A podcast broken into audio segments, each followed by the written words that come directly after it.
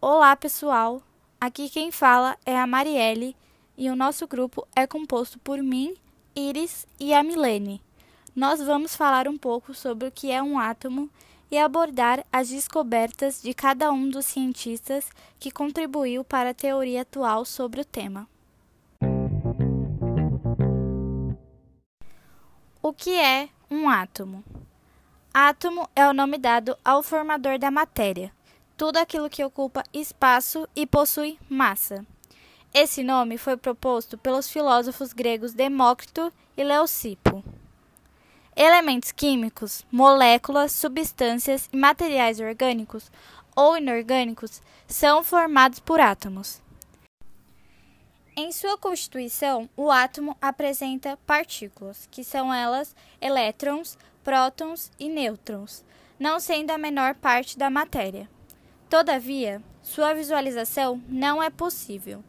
O que se conhece sobre o átomo está relacionado com experimentos físicos, químicos e aspectos matemáticos comprovados cientificamente.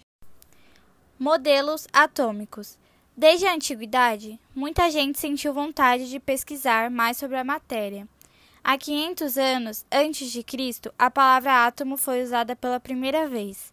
Átomo significa algo não divisível, já que o A vem do prefixo de negação e tomo significa divisão. Essa discussão começa com Empédocles, que diz que a matéria é composta por quatro elementos fundamentais: fogo, terra, água e ar. Porém, Aristóteles, um pouco depois, elabora melhor esse conceito. Água, fogo, terra e ar iam se combinar da seguinte maneira para poder formar a matéria. Se eu tenho fogo misturado com terra, eu tenho algo seco. Se eu tenho terra misturado com água, eu tenho algo frio. Se eu tenho água misturada com ar, eu tenho algo úmido. E por fim, se eu tenho ar misturado com fogo, eu tenho algo quente. Então, na Grécia Antiga, a matéria era explicada de maneira mais aceita por esse modelo. Mas foi Dalton que propôs o primeiro modelo atômico consistente e bem definido séculos depois, com o modelo da bola de bilhar. Para Dalton, átomos são esferas rígidas, maciças, indestrutíveis, indivisíveis e homogêneas, como uma bola de bilhar.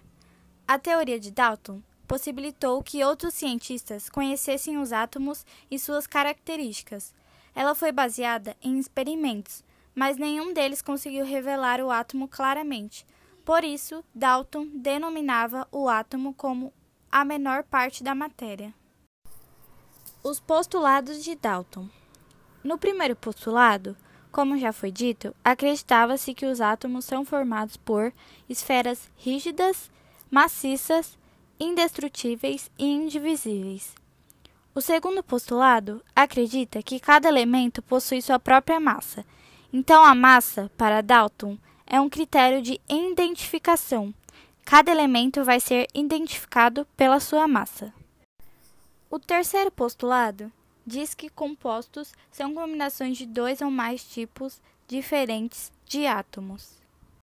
E, por fim, o quarto postulado é uma reação química e é um rearranjo de átomos formando novos compostos. Então, é basicamente descombinar para recombinar com novas possibilidades.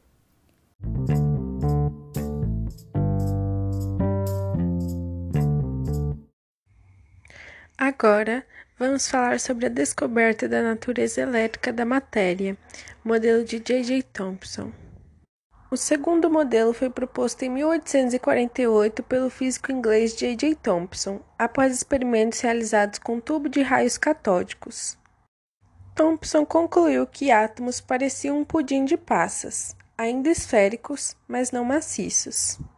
Isso porque ele notou os elétrons, uma espécie de partícula negativa que fica fixa no átomo. Na teoria, o pudim é a massa de carga positiva e as passas seriam várias partículas de carga negativa incrustadas na superfície. As principais evidências do modelo de Thomson é o experimento dos raios catódicos, que funciona da seguinte maneira: primeiro, eu tenho uma ampola selada e por dentro temos um gás de baixa pressão. Eu vou aplicar uma DDP, que no caso seria uma diferença de potencial de 10 a 4 volts. O gás por dentro vai começar a produzir um feixe luminoso, e esse feixe luminoso, quando submetido a um campo elétrico, vai sofrer um desvio para o polo positivo. Isso significa que esse feixe é dotado de partículas com cargas negativas, o que comprova a hipótese de Thomson, que na superfície do átomo você tem uma quantidade grande de partículas com carga negativa incrustadas em toda a superfície.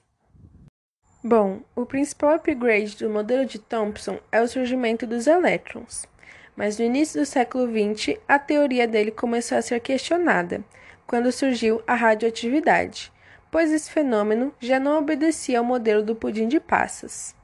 Com isso, o próximo modelo é o modelo de Rutherford.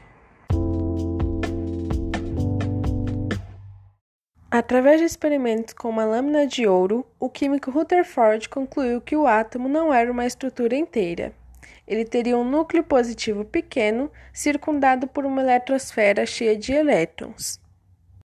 Para verificar se os átomos eram maciços, Rutherford bombardeou uma fina lâmina de ouro com pequenas partículas de carga positivas, denominadas partículas alfa, emitidas por um material radioativo proveniente do polônio. Ele observou que a maior parte dessas partículas atravessava a lâmina. Algumas eram repelidas e outras eram desviadas. A conclusão que ele chegou era de que o átomo possui um grande vazio e seria formado por outras partículas, os prótons e elétrons. O átomo seria constituído por um núcleo carregado positivamente e uma nuvem eletrônica carregada negativamente. Essa nuvem eletrônica era composta por elétrons que giravam em órbitas epilípticas ao redor do núcleo, como o sistema solar.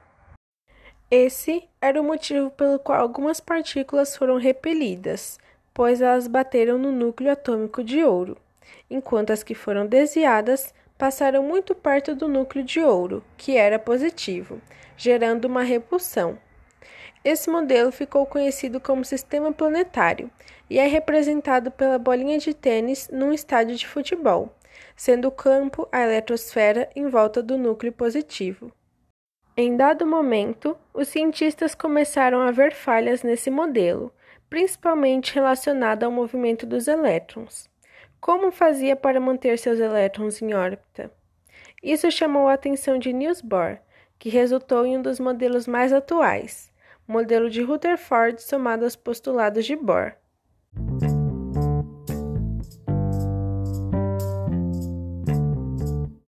Bohr afirmou que as órbitas da eletrosfera seriam dotadas em nível de energia. Por isso, os elétrons se mantêm em torno do núcleo. Isso impede que eles se cansem e caiam. Para dar continuidade ao modelo atômico de Rutherford, experimento que, dentre outras definições, chegou à conclusão que no átomo há espaços vazios e partes compostas por partículas pequenas, futuramente conhecida como prótons, carga positiva, e elétrons, carga negativa. Bohr passou a observar o funcionamento do átomo de hidrogênio, que possui um elétron na camada de valência. Antes disso, o especialista em física atômica já tinha percebido que um gás consegue emitir luz no momento em que a corrente elétrica passava por ele. Essa descoberta viria a esclarecer que os elétrons podem absorver energia elétrica e depois liberá-la na forma de luz, sempre no retorno ao estado fundamental. Durante a conclusão dos experimentos, o modelo atômico de Bohr trouxe as seguintes ideias: princípio da quantização de energia atômica, ou seja, os elétrons circulam em órbitas que correspondem à sua quantidade de energia. Dessa forma, não existe a possibilidade de orbitar entre dois níveis com intensidades parecidas. Cada elétron se move em uma órbita, chamada de estado estacionário. Ao absorver energia, salta para o nível mais energético. Já ao retornar à posição original, libera a mesma quantidade adquirida na passagem. Esse processo ocorre na forma de luz. A adição de Bohr considera sete níveis ou camadas de energia, que são determinadas K, L, M, N, O, P e Q. Quanto mais longe do núcleo, maior é a energia desses elétrons. A camada K possui N igual a 1, a L possui N igual a 2, M possui N igual a 3, e assim por diante, onde teoricamente os elétrons estariam orbitando em suas trajetórias estéticas. E aqui se encerra nossa apresentação sobre modelos atômicos. Espero que tenham gostado e obrigado pela atenção.